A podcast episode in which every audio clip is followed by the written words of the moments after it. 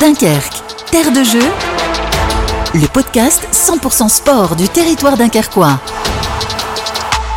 La communauté urbaine de Dunkerque et Delta FM vous font vivre les coulisses des Jeux Olympiques de Paris, Dunkerque, terre de jeu. Nos invités aujourd'hui, tout d'abord Abdel Mustafa, le grand saintois précurseur du break en France, et désormais head coach de l'équipe de France de breakdance. À l'honneur puisque cette année, pour la première fois, le sport sera olympique, il sera à Paris. Il est avec deux des espoirs du club de Grande-Sainte, l'un des hauts lieux du break en France, Mathéo Dubar et Martin Lejeune. Et nous sommes avec euh, Abdel Mustafa, euh, alias euh, Bedel, qui est avec nous. On va parler de break tout au long de ce podcast. Et nous sommes aussi avec deux des champions, deux de vos pépites, entre guillemets. Et c'est donc Martin et Mathéo. Merci d'être avec nous.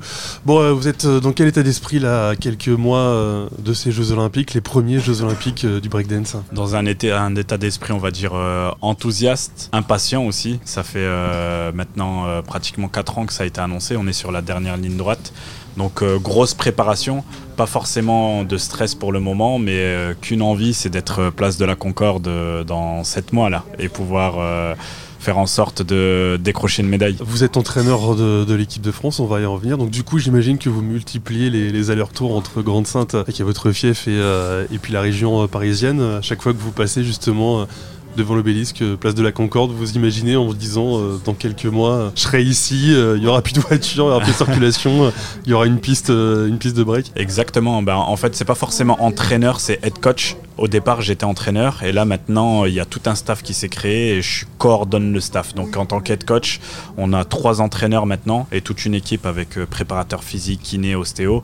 Et en tant qu'head coach, je coordonne un peu tout ce staff-là. Et pour revenir, oui, sur les jeux, euh, on est en des allers-retours entre le territoire ici euh, sur Dunkerque et l'INSEP à Paris et on fait souvent des crochets par place de la Concorde. On y était encore euh, la semaine dernière et on sent qu'on se rapproche de plus en plus parce que il y a déjà des installations autour des sports urbains, des terrains de basket, des pistes de danse, des structures de parcours et autres et tout ça. Donc on, on, sent que ça monte en puissance et que ça se prépare pour les Jeux. Racontez-nous l'histoire du breakdance dans le Dunkerquois, c'est arrivé donc euh, à Grande-Sainte. C'était il y a combien de temps C'était combien d'années?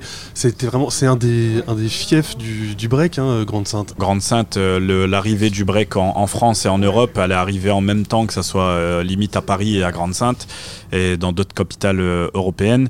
Le break est né dans les années 70 dans les États-Unis. Ça arrivé début des années 80 en France et déjà début des années 80, il y avait des, des pratiquants, des b-boys comme on les appelle chez les hommes, big girl chez les femmes, il y en avait déjà depuis euh, début des années 80. On retrouve des archives euh, euh, à Grande-Sainte au niveau de, la STV et tout ça, où tu as des vidéos de, de, de, personnes qui pratiquaient la discipline déjà pratiquement 30, 40 ans, 50 ans en arrière.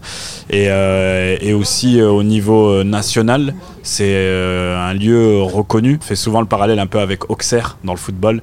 Et euh, Grande-Sainte, c'est connu partout, même si c'est une ville, euh, c'est pas forcément une, euh, une ville de centaines de milliers d'habitants, mais les gens connaissent Grande-Sainte de par ceux qui ont fait rayonner le territoire, le Dunkerquois en tant que discipline, et aussi tous les événements qu'il y a eu sur le territoire ici depuis pas mal d'années. Est-ce qu'on parle du B-Boy il y a un instant, c'est comme les championnats du monde, et il y a eu justement le B-Boy à Grande-Sainte. Hein. C'est ça, il y a eu pas mal de, de battles, le B-Boy France notamment entre 2007 et 2013 2013, je pense, c'est ça la dernière édition qu'il y a eu sur le territoire. Par la suite, au-delà de ça, ça a été un fief avec euh, aussi le Lio Cultures Urbaines Blacklist dernièrement, depuis euh, l'entrée du break aux Jeux Olympiques de la Jeunesse 2018. L'équipe de France officielle est venue euh, très souvent en stage en camp de base d'entraînement euh, au lieu aux cultures urbaines à Grande-Sainte. C'est-à-dire que même sur l'aspect historique des premières équipes de France, euh, l'équipe de France se déplaçait parce qu'il y avait ces infrastructures adaptées avant même qu'on soit en tant que camp de base à l'INSEP. Donc, euh, et d'ailleurs qui vient encore s'entraîner ici sur le territoire. Qu'est-ce qui a été le, le, plus dur maintenant que le breakdance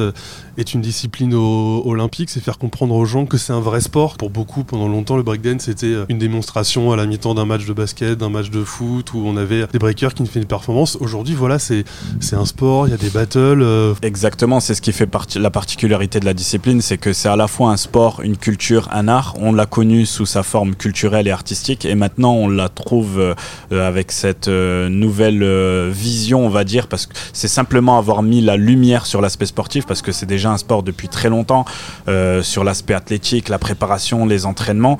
Et c'est vrai que là maintenant, pour le grand public, il y avait euh, des questionnements sur est-ce que c'est un sport ou non, mais euh, toute personne qui vient dans les compétitions, et ce déjà depuis les Jeux Olympiques de la jeunesse, bah, se rendre compte qu'il faut vraiment avoir de réels entraînements et une vraie préparation pour pouvoir rentrer en compétition.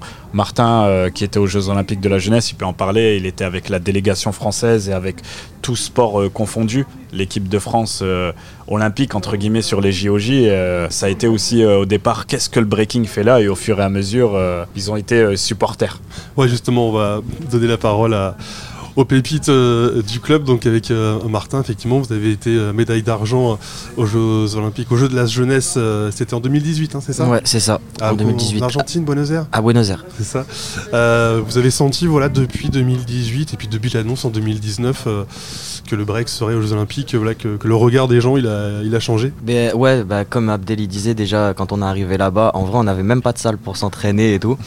Donc euh, vraiment, les autres sportifs se demandaient euh, pourquoi on était là, qu'est-ce qu'on faisait réellement ici et tout. Je pense que c'est le fait de nous avoir vus aussi euh, bah, réellement s'entraîner et après euh, du fait d'être venus nous voir et de voir que j'ai ramené une médaille, je pense qu'ils ont tous un peu changé de discours. Ils ont compris en fait euh, que c'était sérieux. Mathéo, racontez-nous, tiens, par exemple, euh, c'est quoi la, la préparation de, c'est quoi l'entraînement quand on est euh, breaker? Parce qu'il faut être, euh, il faut être costaud partout en fait. Il faut être costaud au niveau des, des appuis, au niveau des bras, au niveau des jambes. Bah- Enfin, voilà, on peut pas avoir de faiblesse quand on est breaker. Le break, justement, c'est l'un des seuls sports qui sollicite presque tous les muscles du corps. Bonne, bonne, bonne préparation. Moi, par exemple, j'ai un break qui est assez violent. J'ai beaucoup d'impact, euh, surtout au niveau de mon dos. Donc, euh, je fais beaucoup de préparation physique. Je m'échauffe beaucoup maintenant, comparé à avant, quand j'étais petit et que on n'avait pas toute cette organisation au niveau de la fédération. J'allais à la salle, je m'entraînais direct. euh, Je, je savais même pas ce que je faisais en vrai, réellement. Je, testais des mouvements. Tandis que maintenant, j'essaie de, construire des passages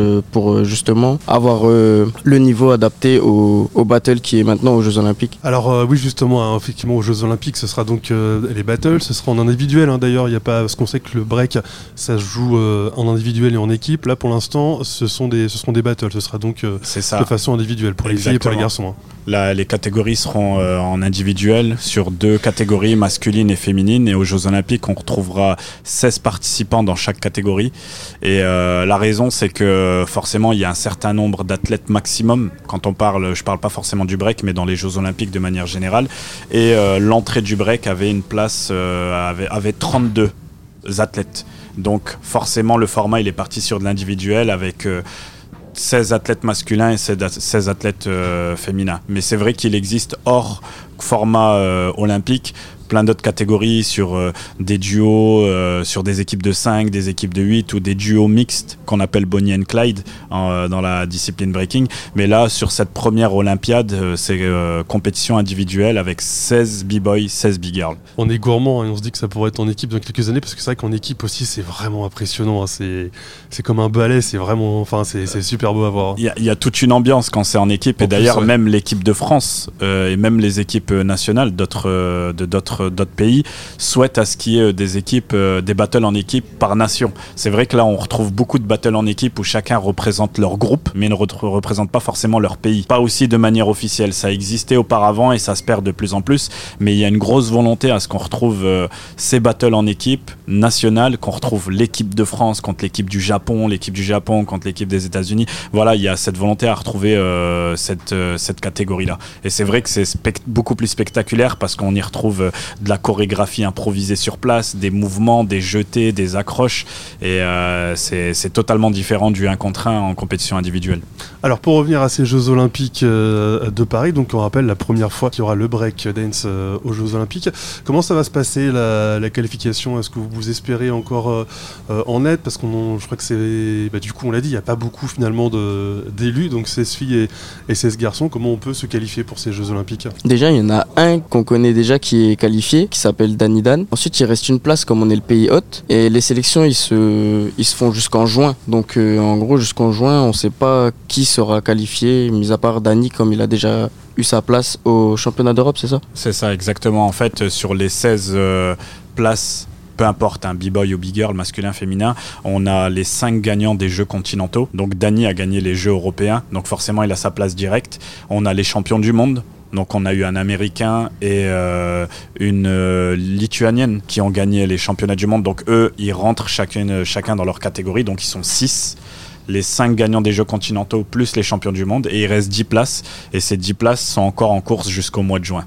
Et on a la, la possibilité, chaque pays, d'avoir deux représentants dans chaque catégorie. Pour nous, on a Dani qui a déjà gagné les Jeux européens, qui est sélectionné direct, et il reste encore une place en B-Boy et deux places en B-Girl. Après, pour rentrer un peu plus dans le détail, la grosse particularité qu'on a eue avec ce, cette course au jeu, c'est que ça s'est monté en intensité sur l'aspect qu'on évoquait tout à l'heure, physique et autres. Et on a un résultat à l'échelle internationale où... Euh, la, plupart des b-boys dans la catégorie masculine qui se sont qualifiés sont des trentenaires parce qu'ils ont déjà cette euh, capacité physique, maturité et expérience. Et chez les femmes, chez les big girls, c'est l'inverse. C'est plutôt des plus jeunes. Là, par exemple, en française, on a en sélectionné euh, dernièrement euh, Kimi, Carlotta et Sissi.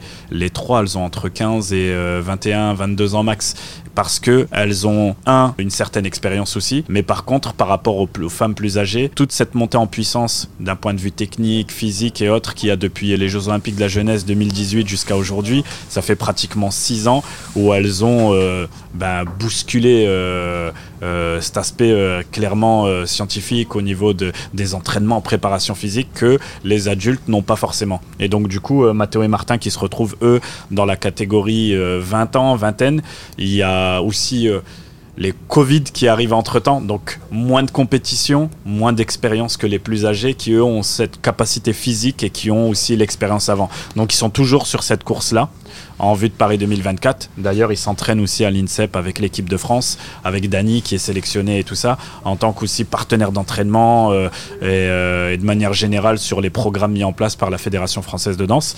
Mais on a les Jeux mondiaux en 2025, l'année prochaine, en Chine, parce qu'on parle de 2024, mais il y a tout cet aspect aussi de compétition qui viennent après les Jeux de Paris 2024, euh, où ils sont encore en course sur ces compétitions-là. Euh, on avait commencé ce podcast à Grande-Sainte, on va le terminer à Grande-Sainte.